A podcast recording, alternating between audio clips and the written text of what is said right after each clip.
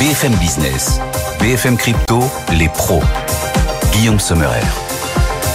L'avenir a de nombreux domiciles, mais sa résidence principale est sans doute ici, dans les cryptos et les blockchains, les pros des cryptos à domicile. Chaque vendredi, bienvenue à tous. On est ravis de vous retrouver en direct à la radio, à la télé à 15h chaque vendredi et en rediffusion le vendredi soir à 21h30 sur les réseaux sociaux aussi, bien sûr, et notre chaîne YouTube BFM Crypto. Nos NFT à nous sont présents. Ils répondent à l'appel de BFM Business chaque vendredi. Owen Simonin, bonjour Owen. Vous êtes Owen à la tête de Meria et la chaîne YouTube Asher également. Il est avec nous aussi aujourd'hui. On a plaisir à le retrouver. Alexandre Stachenko. Bonjour Alexandre. Bonjour Guillaume. Ravi de vous retrouver aussi, auteur conférencier, expert des cryptoactifs. Dans un instant, on parcourra ensemble les principales headlines de la semaine, les principaux titres de l'actualité crypto. Mais d'abord, Xavier Fenot nous appelle. Bonjour Xavier. Bonjour Guillaume. Associé Interactive Trading, bonjour Xavier. On est content de vous retrouver Xavier, d'autant que les cours du Bitcoin ont envoyé des signaux peut-être un poil plus encourageants cette semaine. Comment est-ce que vous voyez la suite d'un point de vue technique sur les cours du Bitcoin notamment? Alors c'est vrai Guillaume, bah, tout allait bien jusqu'à finalement il y a une demi-heure, parce qu'on a eu bah, à court terme, on peut noter en fait un peu cette ce marché qui reste anxieux au sens large. En fait, on a eu un bon chiffre économique, le NFP, les créations d'emplois aux États-Unis meilleur c'est et plus les opérateurs finalement s'inquiètent à ce que Jérôme Powell, le patron de la Fed, finalement augmente ses taux directeurs et ne fasse grimper en fait encore un peu plus le taux à 10 ans aux États-Unis, qui est au plus haut depuis 2007 euh, maintenant, on est quasiment à 5%, mais aussi le dollar américain. Et donc c'est vrai que ça pèse sur l'intégralité des actifs risqués, crypto, euh, monnaie comprise. Donc à court terme, on voit aussi, on avait dit oui, il y a des rebonds, mais systématiquement en fait les, les tentatives d'accélération sont, sont contrées même si on a eu un bon début du mois d'octobre. Alors le point positif, effectivement, c'est que le Bitcoin tient les 27 000 dollars. Pendant un mois, on n'a pas réussi à passer ce cap. Là, on arrive à s'y installer au-dessus. C'est une marche d'escalier supplémentaire, en fait, à la reconquête des 30 000 dollars. Mais là, la priorité, c'est pas forcément en fait d'accélérer à la hausse tout de suite et trop vite, mais c'est réellement de tenir cette zone des 27 000 dollars dans les prochains jours, puisque bah voilà, on se souvient en fait depuis un mois, on était resté bloqué là en dessous mais euh, c'est vraiment bâtir pour le moment ces nouvelles fondations. C'est ce qu'on appelle en fait en analyse technique une résistance devienne support. Voilà. Et pour cette euh, pour ces prochains jours, c'est vrai que cette réaction baissière qu'on a eue là depuis euh, une demi-heure sur Bitcoin, au moins ça nous donne un bon point de repère, les 27 800 dollars à déborder pour signaler qu'une nouvelle dynamique positive s'installe mais ça risque quand même à court terme d'être euh, très compliqué. On a en effet des chiffres de l'emploi aux États-Unis qu'on détaillera davantage encore dans BFM Bourse, hein, bien sûr, chaque jour 15h30, 18h en direct. L'emploi américain qui surprend beaucoup plus de création de postes une nouvelle fois qu'attendu aux États-Unis, deux fois plus de création de postes qu'attendu, malgré les efforts de la Réserve fédérale américaine pour essayer de ralentir l'économie. On y reviendra donc tout à l'heure. Alors vous le disiez, ça jette un froid sur le Bitcoin. Qu'en est-il de l'Ether en l'occurrence, Xavier? Alors l'Ether suit un peu le mouvement toujours du Bitcoin, mais avec une force un peu moins vigoureuse. Le Bitcoin, ça reste le dominant, ça reste toujours le maître. Alors il y a quelques altcoins qui essayent de faire mieux, mais il n'y en a pas beaucoup. Donc aujourd'hui, bah, le Bitcoin est euh, moins performant, le l'Ethereum pardon est moins performant que le Bitcoin. Hmm.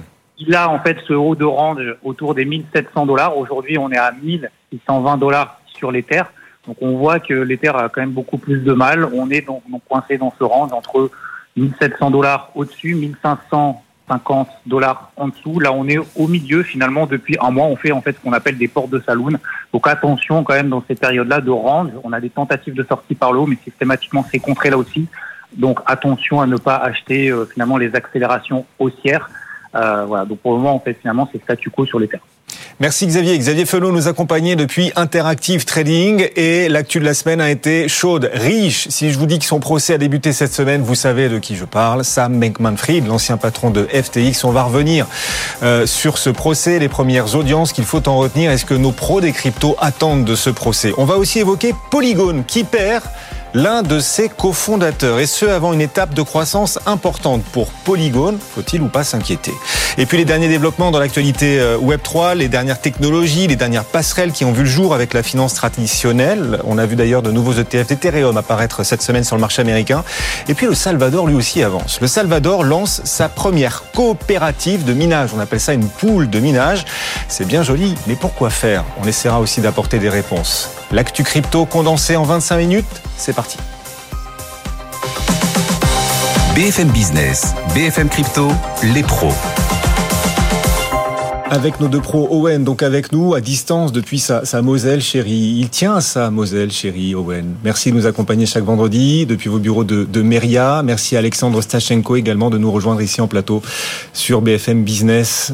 Et ce procès qui s'est donc ouvert cette semaine, on peut en parler, démarrer par là. Sam Bankman-Fried a pour la première fois rencontré ces juges, les maîtres de son destin. Ça y est, le procès a donc démarré, c'était mardi dernier. Ça va remettre à la une, bien sûr, toute cette histoire, cette ambiance autour de FTX. De FTX. Qu'est-ce que vous retenez, vous, Alexandre, des premières audiences et, et qu'est-ce que vous attendez de ce procès? Alors sur la première question, en fait, euh, j'allais dire assez peu de choses euh, qu'on ne savait déjà. C'est-à-dire que SBF est sacrément seul. Euh, il joue une carte qui va être euh, difficile à tenir. C'est-à-dire ce n'est pas une fraude, c'est une conjonction de facteurs qui font qu'une entreprise a fait faillite, mais euh, c'est tout. Euh, mais il est lâché par ses cofondateurs, il est lâché par les dirigeants d'Alameda, il est lâché par à peu près tout le monde. Donc on, on, voit difficilement comment il va s'en sortir. Après, on n'est qu'au premier jour de procès et les procès américains aiment bien jouer le spectacle. Donc on aura peut-être plusieurs pivots. Mais aujourd'hui, ça semble très difficile comme carte à jouer de son côté. Donc, ce qu'on en retient, c'est que pour l'instant, ça se déroule un peu comme on l'attendait, c'est-à-dire il n'y a pas grand monde qui le soutient. Euh, mais ce qu'on peut en attendre, c'est peut-être une question effectivement euh, très intéressante. Alors évidemment, ceux qui ont perdu de l'argent, je pense qu'ils attendent de revoir leur argent. C'est peut-être la première chose qu'ils ont en tête. Euh, bon, moi, c'est pas mon cas, euh, tant mieux. Mais ce que j'en attends, c'est c'est-à-dire que vous, vous y aviez de l'argent, mais vous n'attendez pas de le revoir. Non, ah non vous n'y aviez pas. je n'avais absolument pardon, pardon. pas mis un seul centime dans ce truc-là. Euh, non, ce que j'attends de mon côté, c'est surtout d'avoir des réponses aux questions, euh, comme vous le mentionnez, qu'on a eu déjà l'an dernier. Euh, pour moi, il y a plein de questions et il va falloir établir un déroulé clair des responsabilités. Un procès une de ses utilités principales, c'est ça, c'est d'établir un déroulé clair des responsabilités. Moi, j'ai plein de questions. Qu'est-ce qui fait qu'on en est arrivé là? Quelle est la part de responsabilité, que ce soit de l'ubris d'une personne, en l'occurrence euh, SBF Est-ce que quelle est la part de responsabilité des fonds d'investissement qui n'ont absolument pas fait leur due deal, qui ont contribué à crédibiliser un projet comme celui-ci? Euh, Quelle est la responsabilité des médias traditionnels? On a vu que même après les révélations, certains ont continué d'encenser SBF pour dire oh là là, le, on a perdu un donateur généreux, pourtant c'était le meilleur de la planète, etc. Mais aussi quelle est la responsabilité des médias crypto? Il y en a plein euh, qui évidemment n'ont pas joué le rôle qu'ils auraient dû jouer et ont entraîné un certain nombre de gens là-dedans. Quelle est la responsabilité des régulateurs? Parce que on a vu le cas en France il y a certains régulateurs qui ont empêché des plateformes de proposer des produits dont la conséquence principale a été de rediriger des gens vers FTX. Donc on peut avoir un enfer pavé de bonnes intentions. Et enfin, quelle est la responsabilité des politiciens? Le, sujet va être particulièrement brûlant aux États-Unis. Les premières révélations, c'est sur le montant des fonds qui ont été donnés par SBF partout des, milliards. Il a proposé de rembourser la dette du, des Bahamas. Il a proposé de donner des, centaines de millions à des politiciens de tous bords. Donc il y a aussi le, monde politicien qui va être mouillé parce qu'il n'a pas assez fait sa diligence non plus sur quelle est l'origine de, ces fonds. Donc une fois qu'on a établi les responsabilités, euh, pour moi, il y a aussi l'intérêt de que chacune des parties que j'ai mentionnées en tire des enseignements. Comment on fait pour que, euh, je prends l'exemple des médias traditionnels, comment on fait pour que ça ne se reproduise pas? Comment on fait pour qu'on n'ait pas de nouveau une gourouisation d'une nouvelle personne qui va arriver dans la crypto, et ça arrivera. Hein, des gens comme ça, il y en a un paquet dans la crypto. Comment on fait pour éviter que, eh bien, ils aient une aura qui soit créée par des médias traditionnels? Comment on fait pour que les régulateurs s'éduquent mieux au sujet? Donc ça, ça va être à mon sens, en tout cas, le, la vertu pédagogique numéro un du procès, ça va être d'aller chercher à faire en sorte que ça ne se reproduise plus et que tout le monde en tire ses propres conséquences. Le procès qui ne fait que, que débuter, effectivement, qu'on va suivre aussi au quotidien, du lundi au jeudi avec Amaury, Amaury Tonquédec, dans le club BFM Crypto. C'est chaque jour à 15h également sur BFM Business et en rediffusion le soir à 21h30. On, on va rester dans cette ambiance. Shérif, fais-moi peur. Ça parlera peut-être pas aux plus jeunes d'entre nous, mais il y avait une série, je ne sais oui, pas si vous l'avez connu. connu. Mais c'était Shérif, fais-moi peur. Ah, c'était Chéri. Ah, mais il y avait aussi Shérif. Bon, il y avait un jeu de mots. Enfin, non, vous n'avez pas compris le jeu de mots. je crois, je suis pas On va parler des, des séries. Des régulateurs américains qui continuent pendant ce temps de souffler le chaud et le froid vis-à-vis -vis de cet écosystème crypto. Au point que Ripple, qui gagne des batailles en ce moment, Ripple face à la SEC, Ripple vient d'obtenir une licence complète à Singapour. Et on se demande, Owen, si pour Ripple, c'est aussi une façon de tourner le dos aux États-Unis. Un peu oui et un peu de non. Un peu de oui dans le sens où ils n'ont pas attendu du tout d'avoir cette licence pour tourner le dos aux États-Unis. On parle de plus de 90% des effectifs et des ressources humaines du coup euh, de Ripple qui étaient déjà hors des États-Unis. Un peu de oui dans le sens où dans leur communiqué de presse, quand ils annoncent avoir cette licence complète de paiement à Singapour, ils précisent quand même et je pense que c'est un pied de nez. Là où certains pays et certaines juridictions ne proposent pas un cadre clair permettant à une société crypto de se développer, d'autres le font et c'est avec ces régulations crypto friendly que nous devons travailler. Et c'est ainsi du coup que Ripple a non seulement doublé ses effectifs sur Singapour en très peu de temps, donc cette licence hein, euh, qui a été attribuée par l'autorité monétaire de Singapour, hein, la MAS, euh, fait sens, étant donné qu'en plus de ça, Ripple, société qui exerce dans le paiement, s'attend à avoir dans l'Asie-Pacifique euh, des transactions qui vont aller jusqu'à doubler dans les 16 à 18 prochains mois. C'est donc plutôt évident, évident pardon, maintenant dire qu'il tourne le dos aux États-Unis oui, vu la façon dont il s'exprime et la façon dont il communique, c'est peut-être également un jeu politique venant renforcer les enjeux qu'ils ont encore aux États-Unis. Ils n'ont pas abandonné le territoire, mais ils espèrent, je pense, que les différentes questions légales qui sont aujourd'hui ouvertes leur soient favorables et ils espèrent également euh, pouvoir euh, toujours gagner un maximum de parts du marché, mais ils se doivent d'être présents dans cette place qui est très importante en Asie. Il faut savoir qu'il y a principalement Hong Kong, le Taïwan et également Singapour qui sont les trois grandes places très actives de la crypto-monnaie aujourd'hui et qui définissent un cadre clair qui donne envie d'aller entreprendre euh, dans le monde de la crypto-monnaie là-bas. Effectivement, et alors que les régulateurs américains soufflent le chaud et le froid, ben, l'Europe essaie d'en tirer parti et de tirer les marrons du feu. L'Europe qui fait toujours les yeux doux aux acteurs crypto. Ah oui, très belle chanson. Beaucoup de caresses européennes à l'écosystème.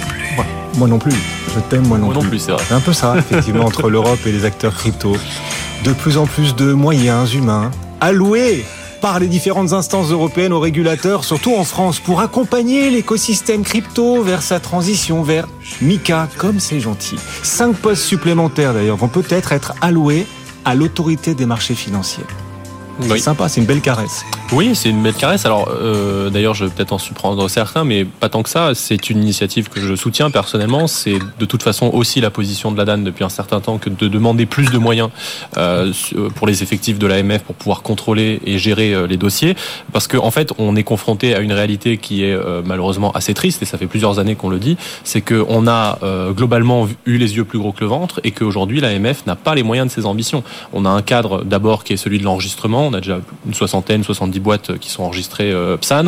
Euh, on a eu, comme on l'a vu suite à l'affaire FTX l'an dernier, un gros push notamment de l'AMF euh, pour pouvoir euh, suspendre l'enregistrement et dire non, non, on passe directement à l'agrément, on arrête ça, etc. Alors que l'agrément est encore plus difficile à avoir et à gérer. C'est toujours le dual, évidemment. Si c'est plus difficile en termes de documents à fournir, c'est aussi plus difficile à vérifier du côté de l'AMF. Et donc le problème concret, euh, c'est que le secteur, il a été régulé à une vitesse qui est inédite. Je rappelle qu'il y a cinq ans, il n'y avait rien. Aujourd'hui, le cadre qui va s'appliquer à partir de l'an prochain, c'est un cadre qui ressemble au cadre bancaire. Sur certains sujets, euh, c'est plus sévère que le que, la, que les. Il y a certains seuils. Donc c'est plus moi non plus que je t'aime en quelque sorte. Alors, en fait, c'est une question de timing que je développais déjà depuis un certain temps, mais moi là, là, le, la réflexion que je développe ici, en fait, elle part de, du constat qu'il faut faire, que en l'occurrence maintenant trop tard, la régulation est en place, donc faisons avec. Euh, et si la régulation est en place, en fait, il faut jouer avec nos cartes. C'est-à-dire quoi? Ça veut dire que si l'AMF n'a pas les moyens de contrôler euh, est-ce que euh, l'enregistrement que je fais, est-ce que les interdictions que je que je, il y a, une liste noire avec des gens qui sont dessus qui n'ont pas le droit d'opérer en France. Est-ce que ça a empêché FTX d'opérer en France? Non. Pourquoi? Parce que l'AMF n'a pas les moyens d'aller vérifier ce genre de trucs. Donc, ce qui est embêtant, c'est que on a deux conséquences immédiates à ça, au fait que l'AMF n'a pas les moyens de ses ambitions. La première, c'est qu'il y a une concurrence déloyale euh, sur le territoire français, c'est-à-dire mmh. que les entreprises françaises se retrouvent à dédier une partie substantielle de leur euh, budget à la conformité, là où leurs concurrents étrangers le dédient au développement commercial. Donc ça, c'est une première chose. Et la deuxième chose, c'est tout simplement la protection des Français. C'est que si on a, si on a les moyens d'embêter les entreprises françaises, mais pas de contrôler les moins disantes, bah en fait, on, on, a, on a faux sur toute la ligne parce que les Français partent chez FTX et autres. Donc, euh, on peut espérer qu'avec effectivement des moyens supplémentaires, eh bien, ces deux problèmes seront non pas réglés, mais à minima minorés. Euh, et on peut évidemment, euh, comme je le disais, déplorer que ces moyens, ils arrivent tardivement. Effectivement. Sur ce marché. C'est dans le projet de loi de finances pour le budget 2024. Hein, donc, c'est quelques postes, cinq postes supplémentaires qui devraient être alloués à l'autorité des marchés financiers pour accompagner les acteurs crypto vers Mika. Autant voilà. que faire se peut. Voilà, et tenir par la main pour les amener vers la régulation. Ah oui, c'est normal en même ouais. Vous pouvez suivre tout ça d'ailleurs aussi sur notre newsletter BFM Crypto. Ne la ratez pas, hein, chaque lundi à 18h, la nouvelle newsletter BFM Crypto. Et pendant ce temps, on en est où des projets de leur développement? Les pros des cryptos, votre machine à condenser le temps et la semaine crypto vous dira tout dans un instant. Mais avant, Eh, le départ, le départ d'un des cofondateurs de Polygon, c'est l'une des autres actualités des derniers jours. Il s'appelle Jean-Inti Kanani. Il dit vouloir prendre du recul. Est-ce que ça a eu un impact d'ailleurs sur la valeur de Polygon, sur le cours de Polygon et, et comment est-ce que vous voyez du coup désormais l'avenir, Owen?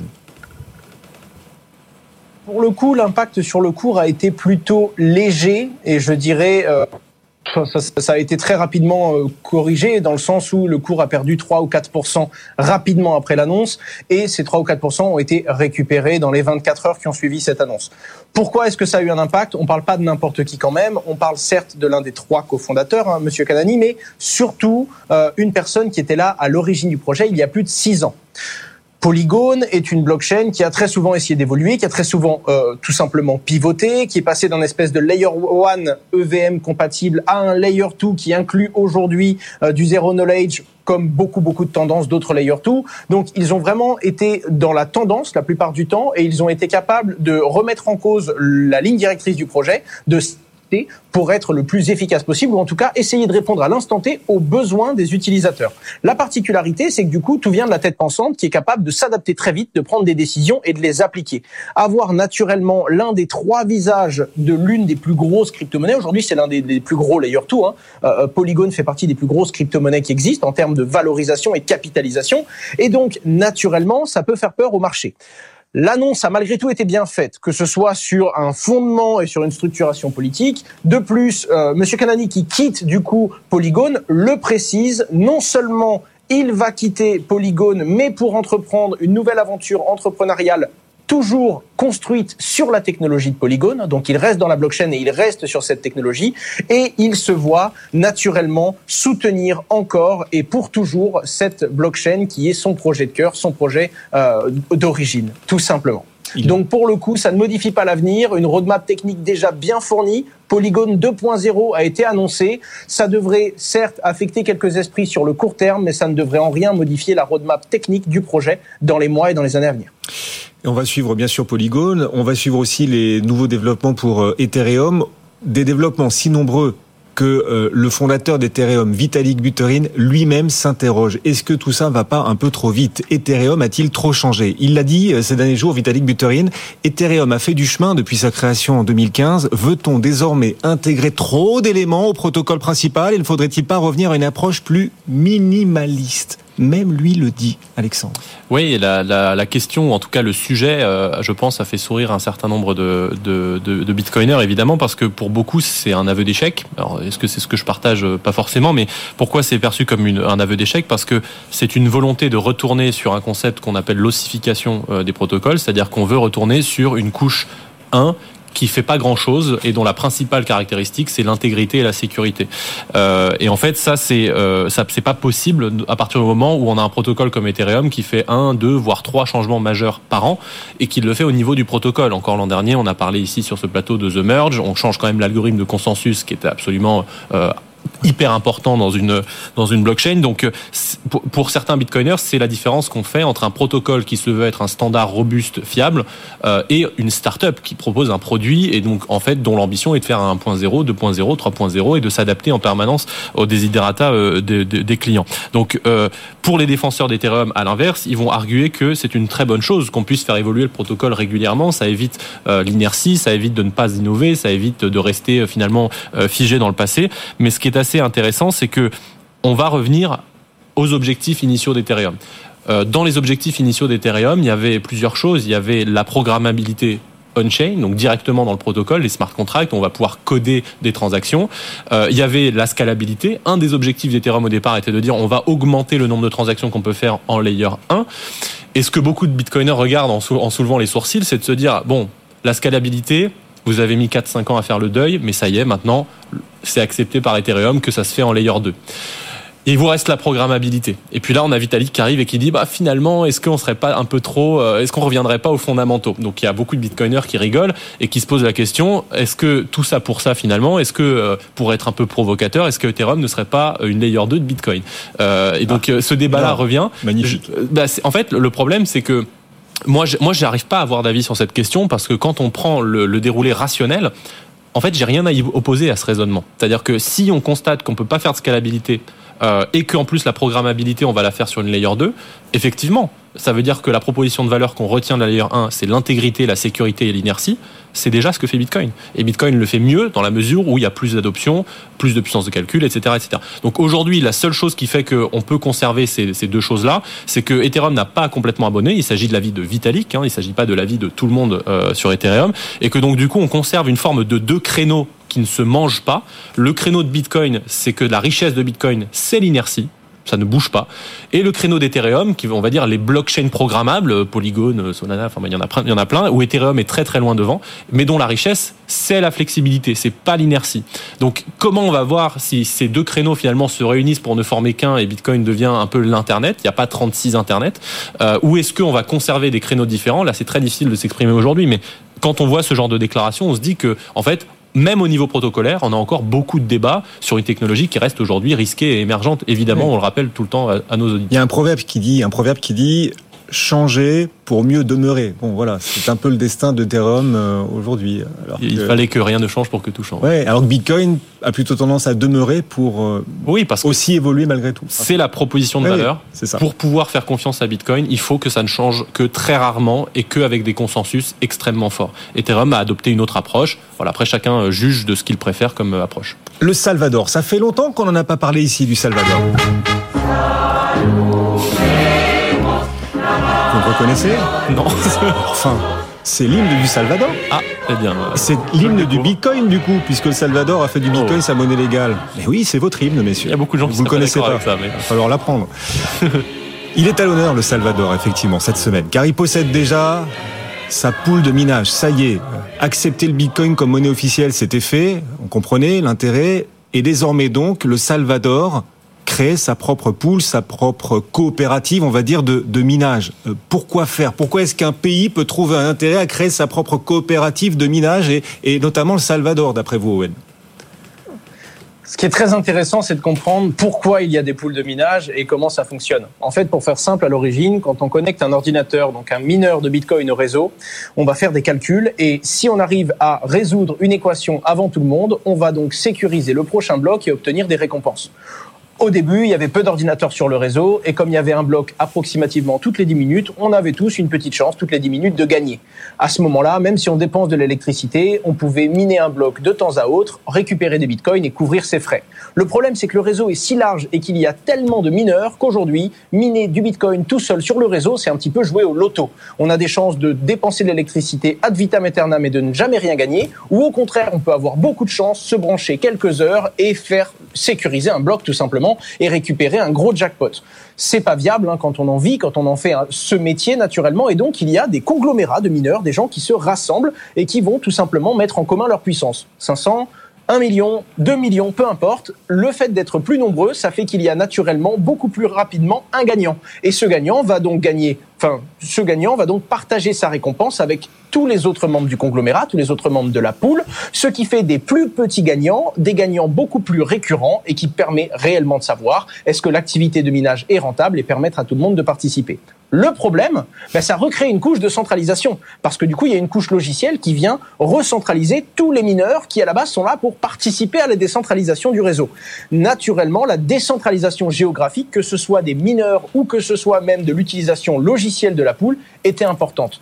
Actuellement, le Salvador avait déjà créé l'initiative Volcano, hein, qui a pour but Volcano Énergie, pardon, qui a pour but de dégager 240 mégawatts d'énergie renouvelable pour pouvoir faire du minage c'était évident qu'ils se devaient de créer leur propre pool de minage, qui s'appelle en l'occurrence Lava, naturellement après Volcano Lava, et qui permettra justement d'être la première interface logicielle pour les mineurs qui seront sur le site.